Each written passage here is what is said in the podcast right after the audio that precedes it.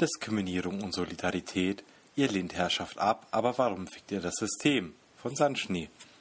Danke an Sokalisten für Ideen, Kritik und Mitschreiben. Überschrift wurde geklaut bei Suki. Too long didn't read. Was ist Wahrheit? Wer bestimmt, was diskriminierend ist? What the fuck is wrong with people? Was ist Diskriminierung? Ein Zitat. Diskriminierung ist eine Eigenwirkung, die Menschen aufgrund ihrer Zugehörigkeit zu einer bestimmten sozialen Gruppe unfair behandelt. Diskriminierende Verhaltensweisen können viele Formen annehmen, aber sie alle beinhalten irgendeine Form von Ausgrenzung oder Ablehnung. Ihr habt vielleicht schon individuelle Akte von Diskriminierung miterlebt, wie zum Beispiel einen Schüler, der Menschen einer bestimmten Rasse nicht zum Mittagessen mit sich am Tisch sitzen lässt. Oft spiegeln diese einzelnen Handlungen ein größeres System der Ausgrenzung wider. Das kann eine Schule sein, die nicht zulässt, dass Mädchen die gleichen Klassen wie Jungen besuchen, oder ein Unternehmen, das Menschen bestimmter ethnischer Hintergründe nicht einstellt. Auf nationaler Ebene kann Diskriminierung die Form von offiziellen Gesetzen und Politiken annehmen. Die Versklavung von Afrikanern in den Vereinigten Staaten, die offizielle Herrschaft Weißer über schwarze Menschen in Südafrika oder Hitlers umfassende Vernichtung der Juden sind einige historische Beispiele für systematische rechtliche Diskriminierung. Wenn Diskriminierung Teil eines systematischen Gebrauchs von Macht wird und das ist, wie die Dinge nun mal sind, ist das ein Ismus. Rassismus und Sexismus sind Ismen, mit denen du wahrscheinlich vertraut bist. Zitat aus UN Cyber School Bus, übersetzt von mir. Über Diskriminierung gäbe es noch einiges mehr zu sagen. Für unsere Zwecke hier soll aber reichen, überhaupt erstmal einen Diskriminierungsbegriff zu etablieren, bei dem der entscheidende Punkt klar herausgestellt wird. Diskriminierung ist Vorurteil plus ein Backup oder Rückhalt aus Macht. Ein Beispiel. Zitat. Ich hasse diese Unterdrückung, funktioniert in beide Richtungen Ding, weil. Zum Beispiel, wenn du zu deiner Chefin gehst und sagst, die sind eine verdammte Idiotin, sie sind gefeuert, passiert deiner Chefin nichts, weil du nicht in der Position bist, so etwas mit ihr zu machen. Wenn sie sagt, nein, du bist gefeuert, bist du draußen und arbeitslos. Ihr habt beide dasselbe gesagt, aber die Auswirkungen sind völlig andere wegen der unterschiedlichen Machtpositionen. Zitat aus How the Grinch Stole Christmas, übersetzt von mir. Heißt, Diskriminierung ist mehr als gruppenbezogene Menschenfeindlichkeit. Diskriminierung braucht ein asymmetrisches Machtverhältnis. Unterdrückung wirkt von oben nach unten. Das heißt, in einem asymmetrischen Machtverhältnis kann man nicht nach oben diskriminieren. Wenn die Machtkomponente fehlt, bleiben nur die Vorurteile und der Effekt bleibt auf einer persönlichen Ebene. Diskriminierung ist etwas, das auf gesellschaftlicher Ebene wirkt, also sehr viel weiter geht. Vorurteile gegen andere Personengruppen können natürlich auch verletzen, aber bei Diskriminierung kommt zu dieser Verletzung auf der persönlichen Ebene eben noch der größere, auch strukturelle Effekt, der auf gesellschaftlicher Ebene hinzu. Und dieser Effekt heißt Unterdrückung. Nun steht oben aber nicht nur Macht, sondern ein Backup aus Macht. Was heißt das? Im oben genannten Beispiel schien es, als besitze und gebrauche eine Person diese Macht, bei Diskriminierung im hier verwendeten Sinne steckt die Macht schon im System. Der einzelne weiße deutsche Bürger, der etwa mit rassistischen Sprüchen über seine Mitmenschen herzieht, braucht selber keine erkennbare Macht zu haben. Die Macht tritt unter anderem dadurch in Erscheinung, dass er als Angehöriger seiner oder einer Gruppe einsortiert wird. Weil er ein weißer Deutscher ist, wird als autochtone Bevölkerung, das heißt als einer von hier, wahrgenommen, während sein schwarzer Nachbar ständig beantworten muss, wo er herkommt. Die Macht ist ein Teil der Verhältnisse bzw. der Beziehungen der Menschen und vor allem die Macht ist produktiv. Sie bringt diese Gruppen und Wissen über sie überhaupt erst hervor. Wenn die Cops am Bahnhof Leute rausfischen, von denen sie glauben, dass sie Drogen dabei haben, wird der Nachbar immer als erster rausgezogen. Da bekommt er dann institutionalisierte Macht ganz ohne Umwege zu spüren. Anders als wenn weiße Deutsche ihn mit Stammtischparolen belästigen. Das ist nur eine Aggression von vielen die jeden Tag beabsichtigt oder unbeabsichtigt dafür sorgen, dass er bloß nicht auf die Idee kommt, er wäre einer von uns. Binarismen. Um zu verstehen, wie diese Gruppen zustande kommen, die Unterdrückende und die Unterdrückte, müssen wir ein bisschen ausholen. Begriffe erhalten Bedeutung über ihren Gegensatz und die Bedeutung der Begriffe hängt an der Spur des anderen, die ihre Definition inwohnt. Aufgefallen ist das dem Linguisten Ferdinand de Saussure oder so ähnlich. Der kam als erster darauf, dass Zeichen ihre Bedeutung nicht einfach aus der Referenz auf reale Dinge erhalten, sondern aus ihrer Differenz zu anderen Zeichen. Westliches Denken hängt stark an binären Oppositionen Klammern Derrida 1986. Diese Gegensätze haben eine unterwerfende Struktur, das heißt, sie sind immer hierarchisch. Ein Begriff ist hoch bewertet, der andere bleibt dahinter zurück. Der eine wird privilegiert auf Kosten des anderen. Ein Begriff im Gegensatzpaar ist immer dominant über den anderen, Mann über Frau, Weiß über Schwarz. Binarismen sind die extremste Ausprägung dieser Differenz und weit verbreitet bei kultureller Produktion von Wirklichkeit. Binäre Oppositionen haben einen Herrschaftseffekt und sie müssen ausschließen, um eine klare Abgrenzung zu errichten. Was mehrdeutig oder zwischen den opponierenden Kategorien ist, wird unsichtbar gemacht. Poststrukturalistische und feministische Theorien werden genutzt, die praktischen Auswirkungen solcher Binarismen zu erforschen. Dabei wurde aufgezeigt, wie anhand dieser Binarismen Dominanz reproduziert wird und Hierarchien bis hin zu Dominanzverhältnissen etabliert werden. Im kolonialen Diskurs zum Beispiel werden diese gewaltvollen Hierarchien mit der Zuweisung bestimmter Eigenschaften an Kolonisatoren und Kolonisierte ständig wiederholt. Kolonisator, Kolonisierte lässt sich auch auswirken als weiß, schwarz, zivilisierte, primitive, wilde, englisch savage, menschlich, barbarisch. Die weißen Retter sind Ärzte, Lehrer, Helfer. Und genauso wird in weißen deutschen Schulbüchern vermeintlich objektives Wissen vermittelt, indem man den Kontinent Afrika bis heute auf den kolonialen Blick reduziert. Auch zu binärer Logik und den Unmöglichkeiten ihrer Überwindung gäbe es noch deutlich mehr zu sagen. Für unsere Zwecke soll hier aber reichen, zu zeigen, dass der beliebte Einwand, ein Unterdrückungsverhältnis könne in beide Richtungen unterdrückend wirken, falsch ist. Soll heißen, auf ein und derselben Unterdrückungsachse ist immer nur eine Seite unterdrückt umgekehrter Rassismus, umgekehrter Sexismus und überhaupt umgekehrte Unterdrückung existieren nicht. Was hiermit oft bezeichnet wird, sind Kollateralschäden der Unterdrückung für die privilegierte Gruppe. Sie hierzu zum Beispiel When Men Speak of Misery von Jay the Nerd Kid oder Was ist Sexismus? Wie Sexismus Männer betrifft. Links ähm, irgendwo in den Fußnoten. Rassismus ohne Rassisten. Diskriminierende Ismen haben also eine Absicherung durch Macht. Diskriminierung wirkt sich auf gesellschaftlicher Ebene aus, also nicht nur interpersonell in Form von persönlichen Verletzungen durch Vorurteile und Stereotypen. Diskriminierung strukturiert Gesellschaft. Diskriminierung stellen sich die meisten als bewusste oder beabsichtigte Handlungen vor, weswegen dann, wenn etwas als diskriminierend kritisiert wird, meistens erstmal Abwehrmechanismen hochgefahren werden, weil der die Betreffende nicht als schlechter Mensch dastehen will. Arnold Farr hat der Begriff der Racialized Consciousness in den Diskurs eingebracht, also in etwa rassiertes Bewusstsein, weil das Wort Rassismus eine bewusste oder beabsichtigte Abwertung naheliegt, während Rassismus aber auch von weißen Antirassisten unbeabsichtigt perpetuiert wird. Racialized Consciousness ist eine Form von Habitus gewordener Ignoranz. Zum Beispiel, Zitat, On a couple of occasions a white friend would say to me, You're the smartest black that I know. Black academics are accustomed to hearing from whites, You're so articulate aus Arnold Farr, Racialized Consciousness, Symbolic Representationalism and the Prophetic Critical Voice of the Black Intellectual. Das würde man jetzt nicht einfach mal so Rassismus nennen. Ist ja ein Kompliment. Rassismus ist es aber dennoch. Was passiert da? Der weiße Freund hat bestimmte Vorstellungen über weiße und schwarze Menschen. Die haben sich als was normal ist und was nicht in sein Bewusstsein eingeschrieben. Weil der Angesprochene mit diesen Vorstellungen nicht übereinstimmt, dem Stereotyp nicht entspricht, zieht er ihn als Ausnahme aus der Kategorie Race. Er hält damit aber das Stereotyp, dass schwarze Menschen nicht so klug und artikuliert sind, aufrecht. Das ist Rassismus, auch wenn er vordergründig nett verpackt ist. Diskriminierung macht also einen Binarismus auf. Der eine Wert ist das Maß, der andere dagegen defizitär. Wenn der Binarismus offensichtlich nicht stimmt, wie in diesem Beispiel gerade, wird er mittels Tricks trotzdem aufrechterhalten. Für Gehende sind Treppen, um einen Höhenunterschied zu überwinden, selbstverständlich. Rollstuhlrampen dagegen sind Spezialinteresse. Gehende nehmen sich nicht als Gehende wahr, sondern als normal. Das ist jetzt ein bisschen kontraintuitiv, weil die meisten Menschen nun mal gehen können. Aber uns geht es hier um die soziale Ebene. Warum man das also als normal voraussetzt, wenn es eben nicht alle können. Gleiches gilt für Barrierefreiheit allgemein.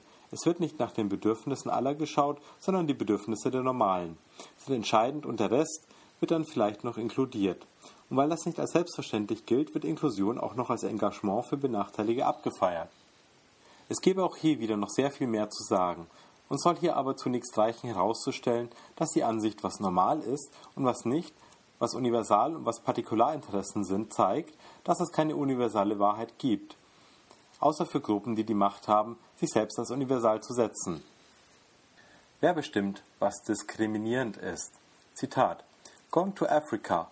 Hope I don't get AIDS. Just kidding. I'm white. Justine Sacco, 20. Dezember 2013. Zitat Ende. Der letzte Beitrag endet damit, wie Justine Sacco für einen rassistischen Witz über AIDS ihren Job verlor. Oder, so die herrschende Ansicht unter weißen Leuten, einen Witz machte, der nicht ganz in Ordnung war, worüber sich Twitter so sehr empörte, dass sie ihren Job verlor. Justine Sacco schickte ihren rassistischen Tweet ab, stieg in ein Flugzeug nach irgendwo in Afrika und konnte erstmal nicht ins Netz. Und so wartete halb Twitter gespannt und über Stunden auf Sackos Landung, das ihr bevorstehende Aha-Erlebnis und die Löschung ihres Tweets. Vertreter der unter Weißen verbreiteten Ansicht war im letzten Beitrag stellvertretend für viele Patrick Breitenbach vom Soziopod, der eine völlig andere Geschichte zu Seckos Jobverlust zu erzählen hatte, als ich in meinem Twitter-Feed mitbekommen hatte. Breitenbach erklärte in mehreren Medien den Hashtag Has Justine Landed Yet zu psychischer Gewalt und blendete den rassistischen Witz als Anlass für den Hashtag fast völlig aus. Auch im englischsprachigen Raum war Has Justine Landed Yet ein weiterer Fall, in dem weißen Leuten mit hoher Reichweite die Expertise zugesprochen wurde, sich über die Kritik von Rassismus Betroffenen und solidarischen AktivistInnen negativ zu äußern. Ebenfalls mit dem Ergebnis, dass Rassismus hier nicht der Punkt war. Vielmehr hatten dann schwarze Leute Weiße gemobbt. Weiße Gefühle wurden verletzt, die sind wichtiger als Unterdrückung. Es wurde Sympathie für Justine Sacco gezeigt und gefordert. Klammern The Nation, Sympathy for Justine Sacco. Dass sie annähernd einen ganzen Kontinent beleidigt hatte, kann ja mal passieren. Wer bestimmt, was diskriminierend ist? Tendenziell die mit der Macht. Große Narrative. Politischer Konsens ist immer der Konsens der Herrschenden. Das Masternarrativ subordiniert und marginalisiert. Subjekt der Aufklärung waren weiße europäische Männer. Wer nicht mitgemeint war, war dann eben nicht oder weniger menschlich. Geschichte wird gemacht, und die Geschichte, nach der die Kolonisierten und Versklavten untermenschlich waren, wurde von Weißen geschrieben. Wenn die Entschiedenheit, mit der heute von einigen Judith Butlers Gesamtwerk verworfen wird, weil sie eine schlimme Meinung zu Israel hat, genauso auf die großen Denker der Aufklärung Anwendung finden würde, auf Voltaire, Kant, Hegel, die sich selbst für das Maß aller Menschen gehalten haben und das auch waren, und andere an ihren Vorstellungen gemessen haben, gehörte die komplette Aufklärung verworfen wegen falscher Universalismen, Rassismus, Klassismus und Sexismus. Rassismus hatte wissenschaftliche Grundlagen, über jeden Zweifel erhaben und scheinbar objektiv. Rassismus gibt es bis heute, obwohl die wissenschaftlichen Erkenntnisse, mit denen Weiße rationalisiert hatten, warum man andere nicht wie Menschen behandeln muss, lange widerlegt sind. Weiße europäische Frauen galten mal wissenschaftlich erwiesen als zu dumm für Wahlrecht. Jede einzelne auf die das Stereotyp nicht passte, die offensichtlich gar nicht so dumm war wie die Frauen, wurde zur Ausnahme gemacht. Und bis heute haben Frauen Sexismus internalisiert und sehen und geben sich lockerer und nicht so zickig wie die anderen, sehen Sexismus nicht so eng wie der für den Patriarchal Bargain unter den Bus geschubste Rest, von dem sie sich abgrenzen. Wer sich nicht bewegt, spürt auch die Fessel nicht oder negiert sie für ein paar Vergünstigungen. Wer das große Ganze nicht in Frage stellt, kann auch als Frau einiges erreichen. Das Patriarchat dankt für die Unterstützung. In der offiziellen Version der deutschen Kolonialgeschichte gibt es bis heute keinen Völkermord an den Herero und Nama. Über die Kontinuität von Herero-Aufstand und Holocaust steht nichts in der deutschen Wikipedia. Ein Bild. If one were to develop a feminist history centering Native women, feminine history in this country would start in 1492 with the resistance to patriarchal colonization. Ein Feed von Lauren Elk at Chief Elk. Recentering feminism in the US would mean it began in 1492, when Native women started resisting colonization. Die Weißen, die den Siedlerkolonialismus in den USA fortführen, haben bis heute eine andere Version der Geschichte als die Native Americans und First Nations. Die Weißen, die den Siedlerkolonialismus in den USA fortführen, haben bis heute eine andere Version der Geschichte als die Native Americans und First Nations, die sie fast ausgelöscht hätten, den Kinder sie weggenommen und in Boarding Schools geschickt, deren Land sie sich angeeignet, die sie in Reservate gesteckt ausgebeutet und unterdrückt haben und weiterhin unterdrücken und Elemente derer Kulturen sie sich für Mode und Lifestyle aneignen oder zum Witz karikieren und erwarten, dass sich die Menschen geehrt fühlen. Ist für viele nicht. Dass kulturelle Aneignung eine weitere Instanz von Unterdrückung und Abwertung ist, ist für viele Nicht-Betroffene schwer nachvollziehbar. Die Subalterne kann für sich selber sprechen, wenn man sie lässt. Die Subalterne wird gemacht, auch von weißen Antirassisten, die zum Beispiel meinen, beurteilen zu können, ob Kopftuchtragen Unterdrückung ist, die sich nicht hinsetzen und zuhören wollen, die das auch nicht müssen, aus ihrer machtvollen Position heraus. Da ist noch immer ganz viel White Man's Burden in sich für progressiv haltenden weißen Europäern und ganz wenig Einsicht, was ein weißer Mann der braune Frau der Fehler ist. Hierfür Spivak lesen. Can the Subaltern Speak? Poststrukturalismus zeichnet sich aus durch Skepsis gegenüber den großen Narrativen und eignet sich damit besonders gut, Unterdrückungsverhältnisse zu untersuchen. Scheinbar unverrückbare Wahrheiten und der oft bemühte Common Sense werden nicht einfach hingenommen, sondern genauer analysiert und die dahinter verborgenen Interessen aufgedeckt. Was ist Wahrheit? Wahrheit ist hergestellt, also nie frei von den sozialen Bedingungen ihres Zustandekommens. Dass viele Leute zu derselben Wahrheit kommen, sagt noch nichts über die Einstimmung ihrer Wahrheit mit der Realität. Wahrheit und Realität sind zwei gänzlich verschiedene Dinge. Die Frage, die wir hier stellen wollen, ist nicht, warum eine Ideologie falsch ist, sondern warum es sinnvoll ist, den herrschenden Konsens zu hinterfragen. Hier geht es um mehr als den Widerstreit von Ideologien. Es geht darum, aufzuzeigen, dass es Ideologiefreiheit nicht gibt. Als ideologisch wird meist erst wahrgenommen, was dem eigenen Weltbild zuwiderläuft, welches aber selber bereits ideologisch ist. So sehen wir zum Beispiel in Nordkorea, dass Faktentreue bei der Wissensvermittlung nicht oberste Priorität hat. Genauso einfach erkennbar war das im Kalten Krieg. Das Bildungssystem ist nach Althusser der größte ideologische Staatsapparat, ISA. Bildung ist nie ideologiefrei. In staatlichen Schulen wird Kindern nicht objektiv und wertfrei Wissen vermittelt, sondern in Übereinstimmung mit den Normen und Werten der jeweiligen Gesellschaft. So erfolgt zum Beispiel Sexualerziehung immer im Kontext des herrschenden Wertekonsens. Und bei dem steht in Deutschland immer noch Ehe und Familie an vorderster Stelle und damit Heterosexualität und Zweigeschlechtlichkeit. Zweigeschlechtlichkeit, Heterosexualität und Fortpflanzung werden zirkulär aufeinander bezogen und zulässig gleichgesetzt. Wie für geschlechtliche Körper Sex in Diskursen zur Geschlechtsidentität Gender hergestellt, materialisiert werden, kommt nicht vor. Der Geschlechtskörper wird über Biologismen erschlossen. Unmarkiertheit gilt als natürlich und die Norm wird als solche nicht benannt. Was nicht in die binäre Logik passt, wird zur abweichenden, markierten Position, unnormal statt Differenz. Wir stärken also die Heteronorm über Sexualaufklärung in den Schulen und wo die Bildungspläne sich so langsam den doch etwas komplizierteren Realitäten annähern, mit ihren mehr als zwei Geschlechtern, mehr als einer möglichen Kombination Sex zu haben, mit Uneindeutigkeiten und Ambivalenzen und mit Unterschieden zwischen Biologie und Sozialem, fallen Konservativen plötzlich Weltbilder als ideologisch auf, sind Wissenschaft und Politik, deren Ansicht nach fehlgeleitet, falsch informiert oder von einer Homosex-Lobby unterwandert. Siehe Hashtag ItPad. Ideologie wird aber häufig viel subtiler vermittelt. Die meisten kennen den Ausspruch, dass Demokratie zwar nicht perfekt ist, aber die beste Herrschaftsform, die wir kennen. Daran ist einiges fragwürdig, aber nur wenige hinterfragen. Genauso läuft das mit dem Kapitalismus. Es gibt halt keine Alternative. Aber das Wort ist so verräterisch, also sagen wir lieber Marktwirtschaft. Ideologiefreiheit ist eine Illusion und Wahrheit relativ. Deconstruct Wahrheit. Das zentrale Argument für die Dekonstruktion stützt sich auf Relativismus, das heißt die Ansicht, dass Wahrheit immer in Bezug zu den unterschiedlichsten Standpunkten und Rahmenbedingungen des urteilenden Subjektes steht, oder anders ausgedrückt zu den unausgesprochenen Vorbedingungen und Möglichkeiten denkbarer, meinbarer Ansichten. Da sehen wir auch schon, was Relativismus nicht heißt, das so oft bemühte Anything Goes. Poststrukturalismus geht davon aus, dass der Gegensatz zwischen subjektiv und objektiv nicht gilt, weil das Subjekt außerhalb seiner selbst produziert wird. Das Subjekt ist nicht der absolute Ursprung seiner Ansichten. Die Ansichten sind erlernt und neue Ansichten, die aus der Kombination mehrerer Erlernter bestehen. Auch rein objektives Wissen gibt es nicht. Wissen gehört notwendig zu einer Person. Anders als ein Fakt, der einfach so existieren kann, auch ohne dass ihn jemand wahrnimmt, kann Wissen über einen Fakt nicht existieren, ohne jemand Wissendes. Beliebtes Beispiel: Das Universum existiert, auch ohne dass jemand um seine Existenz weiß. Subjektivität konstituiert sich außerhalb des Subjekts. Das Subjekt dringt immer ein in die Objektivität der Dinge, die es weiß. Wahrheit ist also immer subjektiv und universelle Wahrheit damit unmöglich. Relativismus ist die zwingende Folge. Es gibt nicht eine Wahrheit. Identitätskritik innerhalb der Linken.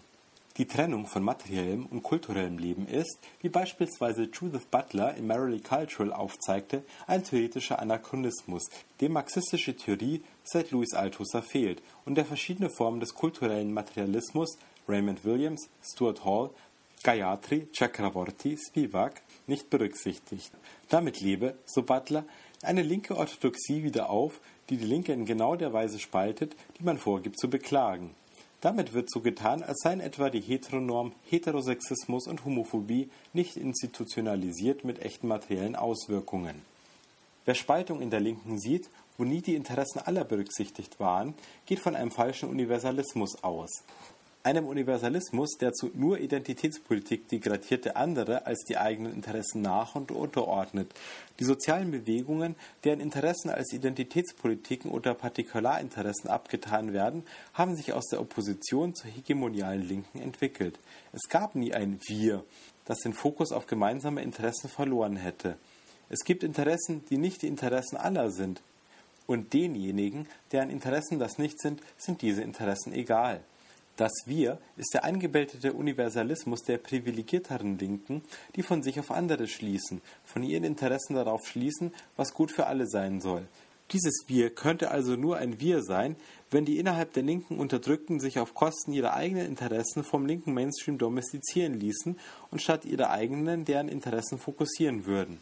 Wer durch die Hintertür die anachronistische Vorstellung von der zu den echten ökonomischen Problemen, Hauptwiderspruch, sekundären Unterdrückung durch Rassismus, Sexismus und andere, Nebenwiderspruch, wieder einzuführen versucht, tut dies auf Kosten einer möglichen Einheit in Differenz. Und das passiert aus unmarkierten Positionen heraus. Das heißt, Menschen, die privilegiert sind, fühlen sich berufen, in Kämpfen, die nicht ihre eigenen sind, den Ton anzugeben und mit der alten Vorstellung der objektiven Interessen und der Idee von sich selbst als revolutionäre Elite für die Benachteiligten und über deren Köpfe hinweg die Befreiung zu planen. Und diese Elite kann sich anders als die Betroffenen jederzeit politisch neu ausrichten, weil es nicht ihre Kämpfe sind, und das tut sie auch. Identitätskritik ist notwendig. Die Reflexion über die eigene Situiertheit ist unverzichtbar, was nicht zwingend zu Positionierungsritualen führen muss. Outingzwang ist entschieden abzulehnen. Genauso entschieden sollte man sich aber wehren gegen Instrumentalisierung dieser Kritik für falsche Universalismen. Unwissen versus Derailing. Linke Zusammenhänge, die keinen antidiskriminatorischen Anspruch an sich selber haben, die weiß und männlich dominiert sind, die sich keine antisexistische, antirassistische etc. Policy geben, machen den Fehler des falschen Universalismus. Jeder Aktivismus, der nicht intersektional ist, macht diesen Fehler. Feminismus, der von Frauen redet, aber nur weiße Frauen meint, macht diesen Fehler. Feminismus, der weiße Dominanz gegenüber schwarzen Frauen und Women of Color reproduziert und weiße Erfahrungen zentriert und Trans- und Sexarbeiterinnen ausschließt, macht diesen Fehler. Ein Beispiel. Wenn man Amanda Palmer glaubt, lernt man aus 12 Years a Slave, dass Weiße in sozialen Kämpfen, die nicht ihre sind, Mitspracherecht haben sollten. Amanda Palmer sieht Thieving Internet Race Hatred, Both Directions, wo Weiße für Rassismus zur Rede gestellt werden, nennt Menschen, die sie auf Argumentationsfehler aufmerksam machen, Yeller und Hater und retweetet Kritik an ihren Fans, damit die mithelfen. Amanda Palmer ist eine gut situierte weiße Feministin, für die Behinderten- und Vergewaltigungswitze okay sind. Gefeiert wird sie für einen bahnbrechenden Feminismus, der darin besteht, dass Frau, obwohl nicht 100% normschön, ein enormes Ego vor sich herträgt. Wenn Amanda Palmer Geschichtsbücher füllen dürfte, wäre sie die Heldin und schwarze Aktivistinnen Bullies, weil sie weiße Leute wie sie Rassen hassen. Und Amanda Palmer bewirbt sich jede Woche aufs Neue um den Worst Person in Feminism Award, sei es durch Weiße und Männer gegen Diskriminierte in Schutz nehmen oder Woody Allen verteidigen. Aber es wäre albern davon auszugehen, dass Amanda Palmer eine Ausnahme ist. White Feminism ist ein Feminismus, der Frauen sagt, aber weiße Frauen meint der die weiße Perspektive nicht als weiß wahrnimmt, sondern als universal setzt, oder kurz neokolonialistischer, hetero, cisnormativer, ableistischer, klassistischer Feminismus. Wenn man White Feminism glaubt, ist es schlimmer, für Rassismus kritisiert zu werden, als sich rassistisch zu äußern. Da werden die persönlichen Gefühle weißer höher bewertet als das Interesse von schwarzen Menschen und anderen People of Color, nicht rassistisch unterdrückt zu werden. Und das sagt ja eigentlich alles. Wenn man weißen Feministinnen, die die großen Media-Outlets vollschreiben dürfen, Glauben schenkt, ist Kritik daran toxisch und sind KritikerInnen Bullies. Dass sie erst treten und dann heulen, wenn jemand Aua sagt, lassen sie weg. Stattdessen fordern sie mehr Empathie und Solidarität ein. Unterdrückung ist Gewalt, das scheint vielen selbst in linken Zusammenhängen nicht klar zu sein. Ein ähnliches Muster zeigen hegemoniale Männlichkeiten performende Männer in linken Zusammenhängen in Bezug auf nicht nur Sexismus etablieren Hierarchien, verdrängen Frauen und das alles geschützt durch Menschen, die zwar abstrakt gegen Sexismus sind, deren Feminismus sich dann aber darauf beschränkt, aus dem Busch zu springen, wenn es Dinge nicht zu eng zu sehen gilt. Token-Feministin heißen die im US-Diskurs. Und wir ahnten es. Das alles ist Derailing. Ablenkung von der eigentlichen Kritik auf einen anderen Schauplatz. Amanda Palmer hat Hater. Die sind ganz schlimm, weil sie eine berühmte Person ist und Feministin. Warum die Leute haten, wird verdrängt. Hierzulande gehen ganze Parteien davon aus, dass wenn sie kritisiert werden, sie einen Nerv getroffen hätten. Viele derailen Kritik, indem sie eine Feministin, einen Ethnic Friend oder sonst jemanden aus einer betroffenen Gruppe kennen, die das aber ganz anders sehen. White Feminism betreibt Tone Policing bei den KritikerInnen, statt sich mit seinem eigenen Rassismus zu beschäftigen. Macker und Sexisten betreiben Fingerpointing in alle möglichen Richtungen, als ob sich, wenn sie es schaffen würden, andere zu diskreditieren, ihre Fehler automatisch in Luft auflösen. Dreist? Klar, aber für die privilegierten Positionen gibt es immer eine Menge mehr Rückhalt als für diejenigen, die sich da gerade versuchen, aus deren Unterdrückung zu emanzipieren. Und das, nun sind wir endlich beim Punkt dieses Textes, muss aufhören. Weil das nicht emanzipatorisch ist, sondern Bullshit. Zitat: Kritisieren durch Theorie ist eine gute Grundlage, aber das bedeutet nichts, bis man nicht für andere aufsteht und die Theorie mit Leben erfüllt. The Truths. Gradient Liar. How Everyone Works Together to Silence Women of Color's Critiques of Mainstream Feminism. Feminismus, der weiße Interessen zentriert, verdanken wir Slutwalks und One Billion Rising und das hierzulande wahrscheinlich prominenteste Beispiel Femen, mit in die Facepalm-Geschichte eingehenden Parolen wie Muslim Woman Let's Get Naked, die ihre neokolonialen Retterinnen-Fantasien Frauen aufdrücken wollen, die das weder wollen noch darum gebeten haben. Feministinnen, die sich in einer gemeinsamen Bewegung mit schwarzen Frauen und anderen Women of Color sehen und nicht als deren Befreierinnen, werden schwerlich begründen können, warum allein ihre eigene Vorstellung von Freiheit die richtige ist, oder, wie im Fall von Femen, warum das Kopftuch nicht zu den Optionen gehört, für die eine Frau sich entscheiden darf. Seid frei, tut was ihr wollt nur du da hinten mit dem Kopftuch nicht. Beim Kopftuch hört der Spaß auf. Dieser Feminismus funktioniert eben nicht für alle. Wie sehen Politiken ohne Nach-Universalismus aus? Klar ist, dass man nicht einen Universalismus durch einen anderen ersetzen kann.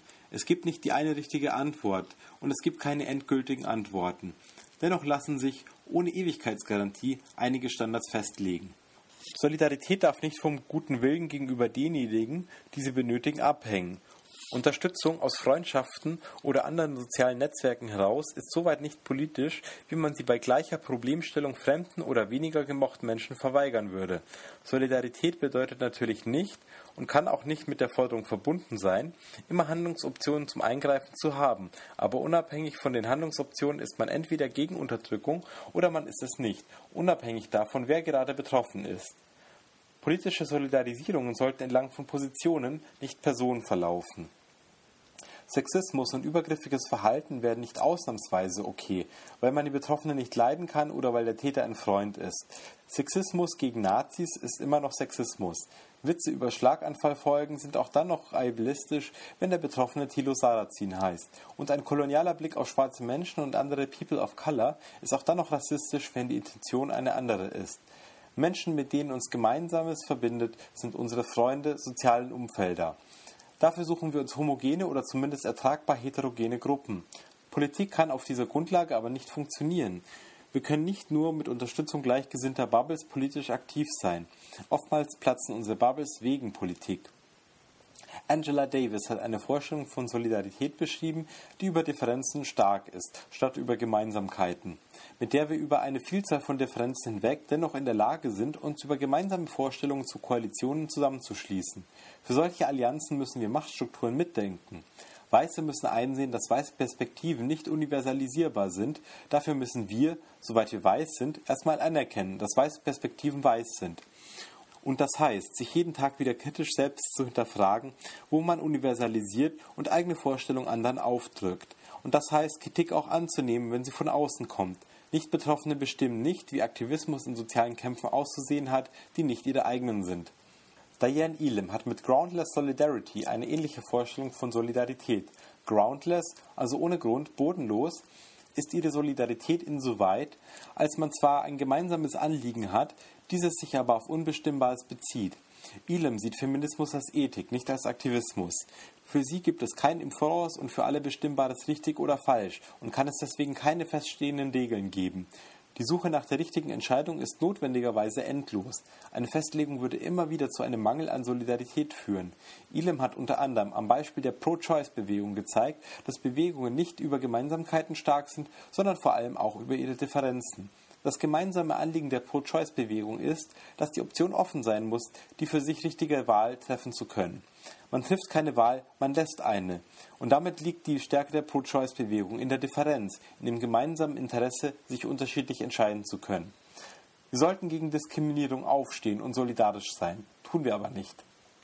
LGBT-Jugendliche sind massiven Repressionen ausgesetzt, bringen sich um, weil sie es nicht ertragen, während irgendwelche Linken, die nicht merken, dass sie auch mal nicht gemeint sind, diskutieren, wie langweilig sie Coming-Outs finden. Weiße AktivistInnen werden gegen Kritik in Schutz genommen, wenn sie auf Rassismus aufmerksam gemacht werden, weil weiße Befindlichkeiten wichtiger sind als der Kampf gegen Rassismus. Dasselbe gilt für weiße heterosexuelle Cis-Männer und Sexismus, Dominanzausübung und Übergriffigkeit.